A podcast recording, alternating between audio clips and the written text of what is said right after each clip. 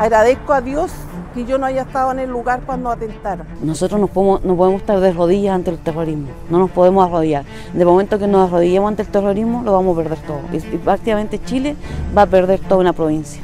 Imagínate vivir en una zona donde han quemado 72 casas y todas las noches hay disparos, hay atentados al retén de Quidico. Este no es el país que yo quiero para mis hijos ni para mis nietos.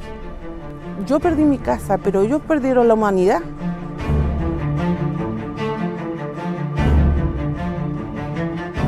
Hola, muy buenas tardes. Soy Daniela Vaz y les doy la bienvenida al primer capítulo del podcast Macro Zona Sur que vamos a emitir todos los martes para comentar la realidad, la situación política y la búsqueda de solución al conflicto que se mantiene en las regiones del sur. Los testimonios que acabamos de ver fueron entregados a nuestro equipo Macro Zona Sur en terreno y nos inspiran a visibilizar esta realidad muchas veces escondida que sus habitantes quieren, quieren transparentar. Todas las semanas me acompañarán en este espacio y les doy la bienvenida y las gracias por participar. Primero a Sergio Yacaman, ex intendente de la región del Biobío entre 2019 y 2020, quien vive actualmente en esa región. Hola Sergio, ¿cómo estás? Hola Nena, muchas gracias al libro y a ti por la invitación y además un honor eh, con el panelista que vamos a estar permanentemente. Así que muy contento con la invitación. Y creo que lo más relevante es que vamos a poder eh, relevar lo que realmente está pasando en la macrozona sur de nuestro país. Y también le doy la, la, bienvenida a Eduardo Cretón, ex convencional constituyente por el Distrito 22, que agrupa a 15 comunas de la región de la Araucanía, que es donde Eduardo nació y vive actualmente. Hola Eduardo, ¿qué tal? Hola Daniela, eh, hola Sergio, un gusto poder estar compartiendo con ustedes eh, y darle las gracias al Libro por, por preocuparse de hacer un, un programa centrado en, el sur del país. Nosotros siempre decimos que Arauco, la Araucanía, bueno, ahora está el Biobío, eh, estamos viviendo una situación bastante compleja y que muchas veces estamos olvidados. Y yo creo que es bueno conversar de estos temas eh, desde una perspectiva también propositiva. Eh, yo creo que llevamos harto tiempo lamentándonos por la situación, pero tenemos que tratar de empezar a buscar eh, soluciones de fondo. El presidente puso la discusión sobre la mesa, puede ser que sea un buen camino un mal camino, por eso es lo que vamos a discutir ahora, pero, pero al menos está la intención de empezar a avanzar a solu en solucionar un conflicto que ya nos tiene a todos bastante, bastante cansados. Uh -huh. Bueno, antes de partir con, con las preguntas en sí mismo, le quiero dar muchas gracias a la Red Libero que nos permite que estos programas salgan al aire, especialmente a los suscriptores de la Red Libero de El Biobío, la Araucanía y toda la macrozona sur. Bueno, partamos comentando nuestro indicador de violencia e impunidad que estamos registrando todas las semanas desde el 26 de septiembre en Biobío y la Araucanía. Lo importante de la semana recién pasada fue la visita del presidente Boric y justamente nos permitió hacer una constancia de todos los hechos de violencia que hubo esta semana. Fueron 26 y especialmente el jueves y viernes, que fueron los días en que Boric estuvo en la Araucanía, hubo 15 hechos. En varios de estos ataques, como ya vimos, hubo lienzos que estaban rechazando la visita del presidente, principalmente de los grupos más eh, violentistas, más radicales, las orgánicas terroristas, que muchas veces así se, se mencionan. Entonces, les pregunto, primero, Eduardo, ¿crees que este, este rechazo que hay por parte de estas orgánicas a la visita del presidente tiene que ver con cierta conversión que mostró el Boric candidato y ahora el Boric presidente, que incluso habló de terrorismo? A ver, yo lo primero, Daniela, es que valoro el tono del presidente. O sea, nunca lo habíamos visto al presidente eh, diciendo abiertamente que habían actos terroristas en la región de la Araucanía. De hecho, su coalición se negó constantemente a calificar como terrorismo lo que vivimos en la región de la Araucanía y por lo tanto yo valoro el cambio de tono del presidente. Ahora, lo que está, cómo responden estas agrupaciones terroristas a la visita del presidente no tiene que ver con el cambio de tono Boric o no, tiene que ver con algo más de fondo, que es que estas agrupaciones no creen en la democracia, no creen en el Estado de Chile y que hace décadas ya le declararon la guerra al Estado.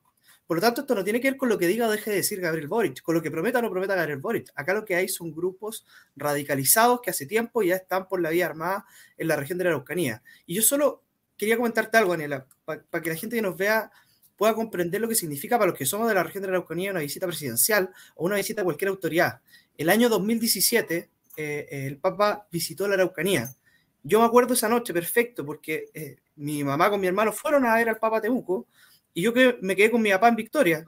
y cada 15 minutos sonaba la sirena. Y nosotros decíamos, chuta, ¿a quién le habrá tocado ahora? Y bueno, como bien decían ustedes, de estos 26 actos, 15 se realizaron eh, con respecto a la visita del presidente. Eh, y eso solo nos demuestra eh, que acá hay grupos que sea Gabriel Boric, sea Sebastián Piñera, sea Michelle Bachelet, sea quien sea, ya le han declarado la guerra al Estado desde hace mucho tiempo y por lo tanto esto no tiene que ver con lo que diga, con lo que haga, con lo que deje ser Gabriel Boric, sino que acá efectivamente grupos que ya están en un pie de guerra hace bastante tiempo. Y estos grupos, como dices tú, Eduardo, están en, pie de guerra, no creen en un, estado, en un Estado de Derecho ni en diálogos. Entonces, Sergio, ¿cómo se enfrenta a estos grupos que no quieren diálogo? Si uno está tratando de hacer una comisión para paz y, entendimiento, por ejemplo, ¿qué pasa con estos grupos que solamente rechazan la visita del presidente, las soluciones? O sea, yo creo que lo primero es muy cierto lo que dice Eduardo. En el fondo, acá hay una negación del Estado. ¿ah? Y, yo creo que la presencia del presidente es más Estado. Por lo tanto, da lo mismo quien sea presidente turno, sino que cualquier presidente que vaya, la respuesta va a ser eh, eh, de ese volumen. ¿ah? Yo, quisiera simplemente, por, lo dijo Eduardo muy, muy sutilmente, en esa semana de la visita del presidente, la semana pasada, nosotros tuvimos un primer atentado en la provincia de Concepción. Eh, con pancartas asociadas a, la supuesta causa mapuche. Eh, hablaba también de los presos políticos mapuches, que todos sabemos que no existen. Entonces, eh, yo, yo creo que más Estado es la respuesta, más presencia del Estado y del Estado haciendo el rol que le corresponde en términos de seguridad también. Entonces, yo, ahí creo que un plan tiene que ser muy robusto, no solamente desde el punto de vista del tema de las tierras, que es algo que además estamos viendo hace mucho tiempo, se han entregado, el otro día leí un tuit de un, de un amigo que comentaba que hay más de 300.000 hectáreas que se han entregado en los últimos 30 años, yo creo que no tiene que ver con, con el tema solamente de restitución de tierra, es mucho más profundo que eso. En términos de, eh, por ejemplo, cuando a mí me tocó ser intendente, eh, eh, les dio por quemar colegios, los colegios de Tirúa, las escuelas de Tirúa, de Cañete, y eso tiene que ver también con que, claro, querían desarticular al Estado presente en ese territorio. Y de nuevo, vuelvo a la tesis, tiene que haber más Estado, y ahí es donde hay que hacer mayor inversión en infraestructura de salud, de educación, porque eso va a robustecer la presencia del Estado. Y eso necesariamente tiene que ir acompañado por una eh, fortaleza de las fuerzas de orden y seguridad y las fuerzas armadas. Vamos a abordar en unos minutos el tema de la entrega de tierras, pero primero me quiero centrar en la ley antiterrorista, ya que el presidente habló de terrorismo en la zona y la polémica que se ha generado respecto a eso. Em, bueno, ya es claro que el presidente tuvo un cambio al hablar de terrorismo, luego hubo un cambio en que dijo delincuencia, pero ya sabemos que al menos lo reconoció y eso fue valorado por la mayoría de las autoridades de la zona. Pero ahora hay un tema que es que pese a que él prometió una modificación a esta normativa, porque dice que es bastante inútil tanto para las víctimas como para los victimarios, em, él está diciendo que ya no quiere impulsar esa ley, sino otra, posiblemente una ley corta. Entonces, primero partir por la ley. Sergio, ¿te parece que efectivamente esa ley ha tenido resultados malos, ha sido inútil? O sea, mira, primero yo, al igual que Eduardo, valoro el vuelco que ha tenido el presidente y el gobierno. Y, yo creo, yo hoy día escuchaba a la ministra del Interior comentar que esto, indistintamente que esté en el gobierno, tiene que ser una política de Estado. Y en eso eh, tenemos que ponernos de acuerdo, digamos. Y claro, probablemente el cuerpo legal que existe hoy día eh, es muy complejo para la demostración de pruebas, ¿cierto? Eh, no ha tenido muchos resultados, pero yo creo que la clave es ser capaz de articular eh, un, documento legal que sea robustezca el rol de las policías. Yo creo que en eso hemos sido incapaces, digo hemos porque tiene que ver con el Estado de Chile, de, robustecer el rol de la policía. Y sobre todo, también no solamente tiene que ver con una ley en particular, que el, el, gobierno, en este caso, eh, eh, entregue claridad y apoye el rol de las policías. O sea, yo creo que el estado de excepción acotado no es una buena medida. Ser un estado de excepción tal como se conoce, sin ponerle al tiro el complejo que va a ser algo menor, sino que tiene que ser algo que si es estado de excepción, tomámoslo en serio permitamos que las policías puedan cumplir su rol sin estar eh, determinando que es menos de lo que se declara. ¿eh? Por eso al final es una señal equívoca. Lo mismo que ahora habla de actos terroristas y después dice que eh, finalmente la ley no la quieren cambiar. Entonces, como que avanza, pero hay un retroceso también. Eduardo, em, del mismo tema, el presidente propone agilizar la aprobación de esta ley corta de crimen organizado. No solo el presidente, la ministra del Interior, la vocera, ya todos lo han respaldado. Entonces, ¿crees que sería efectivo en el combate de este tipo de delitos y ataques que vemos en la macrozona sur? ¿O tú crees que habría que fomentar de igual manera la ley antiterrorista, que es parte de la piedra de tope que se está poniendo en los diálogos entre el gobierno y la oposición? Porque la oposición quiere ley antiterrorista. A ver, yo creo que lo que nos interesa a los que somos del sur es que, el gato case ratones. Que da lo mismo cómo se llama el gato, pero, pero ah, tiene que haber herramientas para que las policías puedan encontrar estos grupos, perseguirlos, procesarlos y meterlos tras las rejas, y eso es lo único que importa. Si se le llama ley antiterrorista, ley contra el crimen organizado, da lo mismo. Lo que necesitamos hoy día son buenas herramientas para las policías. Una de esas buenas herramientas, por ejemplo, ha sido la ley de, robo de madera, que ha funcionado bastante bien, lo comentábamos el otro día eh, junto a ustedes, que, ha tenido buenos resultados, y que lamentablemente fue una de las leyes a las cuales el presidente se opuso cuando era diputado. Por tanto, si es que es ley antiterrorista o ley contra el crimen organizado, me da lo mismo. Lo importante es que logremos encontrar estos grupos. Ahora, lo de calificar a ciertas organizaciones como organizaciones terroristas no es menor. De hecho, hay diputados de la zona que han intentado hacer esto. El Tribunal Constitucional rechazó de nuevo un recurso que se había presentado para declarar a la CAM, a la resistencia Lafkench, a la resistencia Mapuche como organizaciones terroristas. Y eso no es menor, porque declarar a ciertas organizaciones como terroristas significa declararlas como enemigos del Estado. ¿Qué es lo que está ocurriendo, de hecho, hoy día en la práctica en la región de la Araucanía? Estas organizaciones no creen en el Estado y le han declarado la guerra al Estado desde hace muchísimo tiempo. Y por lo tanto yo creo que no es menor que nosotros seamos capaces como Estado, de manera transversal a todas las fuerzas políticas, de calificar de una vez por todas estas agrupaciones como agrupaciones terroristas, sacarlas eh, de, de, funcionamiento, perseguirlas con todo el rigor de la ley, porque de lo contrario, estas famosas comisiones por la paz o los trabajos que se hacen, por ejemplo, en materia constitucional, no van a servir de nada. Porque la gran pregunta que uno se hace, lo que yo me hacía cuando estaba en la convención, por ejemplo, bueno, la plurinacionalidad, que además era una pésima, pésima forma de solucionar el conflicto, pero si es que se hubiese llegado a probar la plurinacionalidad, ¿se habría acabado la violencia? Para nada, seguiríamos con los mismos niveles de violencia. Entonces, cualquier solución política que logremos consensuar para terminar con el conflicto del Estado con los pueblos indígenas requiere también eh, seguridad eh, y orden público. Sin eso, sin seguridad, sin orden público, sin perseguir frontalmente estas agrupaciones terroristas, va a ser muy difícil consensuar una salida política al conflicto. Sergio, tú decías que una de las soluciones, o no la solución, pero una manera de, de, mitigar la presencia de estos grupos terroristas y violentistas es con más Estado. Entonces, parte de lo que dice Eduardo es que da lo mismo el nombre si es que funciona. Pero, ¿qué pasa cuando otros poderes del Estado le ponen el pie encima a lo que hace, por ejemplo, el Poder Judicial. Hay veces que vemos que se, querellan por ley antiterrorista, por ejemplo, y la Corte Suprema luego lo desestima. Tiene que haber de verdad una unión entre los poderes para que se logre atrapar a los victimarios, o sea, a, las personas que están cometiendo estos delitos? Yo creo que es clave tener coherencia en las señales que sean. ¿Se acuerda de cuando el gobierno asume, primero retiró o no quiso presentar querella? Yo creo que entre ese momento y hoy, hay una evolución muy potente y yo creo que la valoramos todos los chilenos.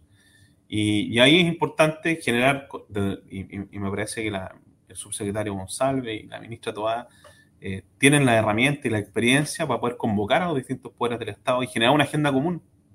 Eh, yo creo que ese es un camino que hay que tomarse. Esto es un problema, no tiene que ver solamente con el Poder Ejecutivo, tú recién lo dijiste, eh, Daniela.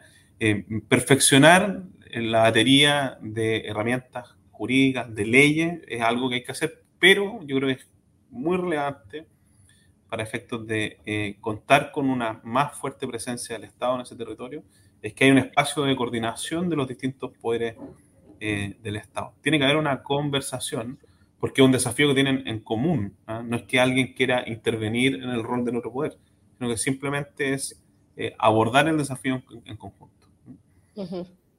Otra de las promesas del presidente y una de, las más relevantes fue esta creación de la Comisión de Paz y Entendimiento, que su objetivo sería saldar la deuda con el pueblo mapuche en materia de tierras. La entrega de tierras siempre ha sido un tema conflictivo. Hay quienes dicen que es la solución al conflicto, hay otros que critican que, que se centre solamente en la entrega de tierras.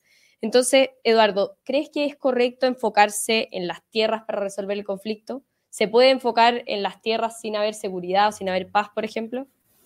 A ver, eh, antes de contestarte eso, Daniela, yo creo que, esto de los, de los, poderes del Estado no es menor, porque acá no solamente hay problemas del Ejecutivo, del legislativo que está trazado, tenemos una batería de proyectos de ley, como la ley de usurpaciones, la mejora de la ley antiterrorista, la ley de inteligencia. En Chile no tenemos ley de inteligencia, que es algo básico, o sea, no funciona la inteligencia en nuestro país. Hay que avanzar en eso, pero también tenemos problemas desde el punto de vista del Ministerio Público y del Poder Judicial. Recordemos la cantidad de jueces o fiscales que han sido amenazados por estos grupos. Los que han litigado en, en la Corte de Operaciones de Temuco saben muy bien que de repente los juicios se separan porque el magistrado recibe un llamado y después se suspende la audiencia. Entonces, hay amenazas hacia los jueces y hacia, el Ministerio Público, y por eso nosotros desde la región hemos pedido desde hace bastante tiempo que estos juicios se puedan trasladar a otros lugares del país para evitar ese tipo de amenazas. Ahora, con respecto a las tierras, eh, es un tema no menor, porque es la política que se lleva utilizando desde hace mucho tiempo. Eh, Sergio lo decía bien, se han entregado más de 300.000 hectáreas y eso no ha solucionado el conflicto. Porque cuando tú hablas de tierra o de deudas, hay que ponerse de acuerdo en cuántas son. Solo el, desmedro que hubo de los títulos de Merced. El alcalde, por ejemplo, Renaico, dijo que le da lo mismo a esta comisión porque el problema no se lo soluciona entregando hectáreas más, hectáreas menos. Acá hay grupos que creen que efectivamente hay que restituir todo el territorio y por lo tanto eso pone al Estado en una situación muy, muy compleja. Eh, yo creo que hay eh, que ponernos de acuerdo en la cantidad para poder saldar de una vez por todas las deudas. Yo siempre creo que es mejor ponerse rojo una pura vez a ponerse colorado varias veces y que por lo tanto deberíamos tener certeza de cuánto y hasta cuánto se va a entregar y a quién se le va a entregar. Pero también hay que tener certeza de otra cosa, y esto es sumamente importante, que es que si es que hay una deuda del Estado de Chile con los pueblos indígenas, no es justo que quienes tengan que pagar esa deuda, que quienes tengan que pagar los platos rotos, seamos los que vivimos en la zona afectada.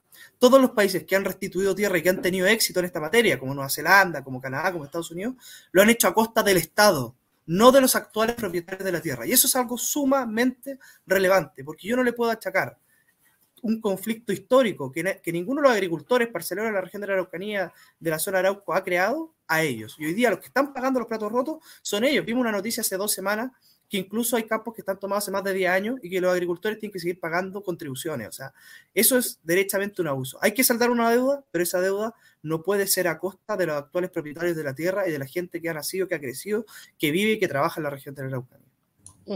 Sergio, al tiro voy contigo, Eduardo. Entiendo que entonces estás de acuerdo con lo que propone Boric. El presidente dice que primero quiere hacer un catastro desde que esto empieza en marzo y el informe llegaría en enero de 2025 y una vez que esté hecho el, catastro y el informe, pasarían a, un proceso de entrega de tierras, por ejemplo. A ver, yo creo que el presidente hace lo correcto en decir que quiere conversar y convocar a una comisión por la paz. Pero centrarlo solamente en el problema de la tierra no es suficiente, porque acá tenemos víctimas, tenemos problemas de violencia, tenemos problemas de desarrollo en la región de la Araucanía. O sea, el problema es mucho más amplio que creer que se va a solucionar con simplemente el tema de las tierras. Hay muchas cosas que mejorar en la región de la Araucanía y la solución tiene que ser completa. Eh, yo valoro, sin embargo, esto de las comisiones, pero comisiones hemos tenido varias. Está la comisión del obispo Vargas, hemos tenido un montón de, de comisiones y de mesas de actores. Yo insisto, ninguna comisión va a solucionar este tema si es que primero nos frenamos de golpe a los grupos terroristas. Una vez que logremos radicar a los grupos terroristas, podemos siquiera pensar en cuáles van a ser estas soluciones, que por supuesto tiene que ver con tierras, pero tiene que ver con un montón de otros temas más también. Sergio, lo mismo. El tema de las tierras es la clave. ¿Cómo ves el anuncio que hizo Boric, el tema del catastro de, que parte en marzo, termina el 2025? primero, o sea, primero decir la guardia, yo vivo Colorado, ¿ah? pero estoy de acuerdo contigo, hay que ponerse Colorado una vez no. Lo segundo, es, para responder a la pregunta, yo creo que, Daniela, que eh, eh, hay una, o sea, la comunicación implícita de hablar de que vamos a restituir más tierra es como que tenemos presión, el Estado siente la presión desde el terrorismo. Entonces yo creo que falta, me falta una patita muy relevante que tiene que ver como con la cultura del pueblo mapuche. Eh, yo hablaría de hacer temas asociados a la cultura, eh, eh, declararlo, ¿cierto? la multiculturalidad, ¿cierto? abordar el tema de, de, mucho más robusto que solamente tierras. Yo creo que hay que separar las solicitudes que tienen o la demanda de quienes son o están impulsando estas acciones terroristas versus lo que realmente requiere el pueblo mapuche. El pueblo mapuche pide cierto, cierto nivel de reconocimiento, de reconocer y robustecer su cultura como parte de las culturas que están presentes en nuestro país. Yo creo que ahí me, me, falta eso, lo echo de menos, y creo que es más de lo mismo el hablar simplemente de la restitución de tierra. Eh, yo, yo, creo que eso nos va a permitir, si se hace esa separación, va a permitir también dimensionar y entender realmente el problema. Acá hay, una, hay un grupo de terroristas que se ha tomado una causa justa, que es la causa mapuche. Y eso, eh, quien tiene una gran oportunidad es este gobierno, porque va a contar con el apoyo transversal para separar una causa justa por una causa de terrorismo. Bien. Sergio Yacaman, Eduardo Cretón, muchísimas gracias por participar en este podcast. Les recuerdo también a todos quienes nos están viendo que vamos a estar todos los martes a las 19 horas en el podcast Macro Zona Sur acompañándolos y nuevamente darle las gracias a la Red Libero que permite que este programa se lleve a cabo. Eduardo, Sergio, muchas gracias. Gracias, nos vemos. Chao, que estén bien. El Libero, la realidad como no la habías visto.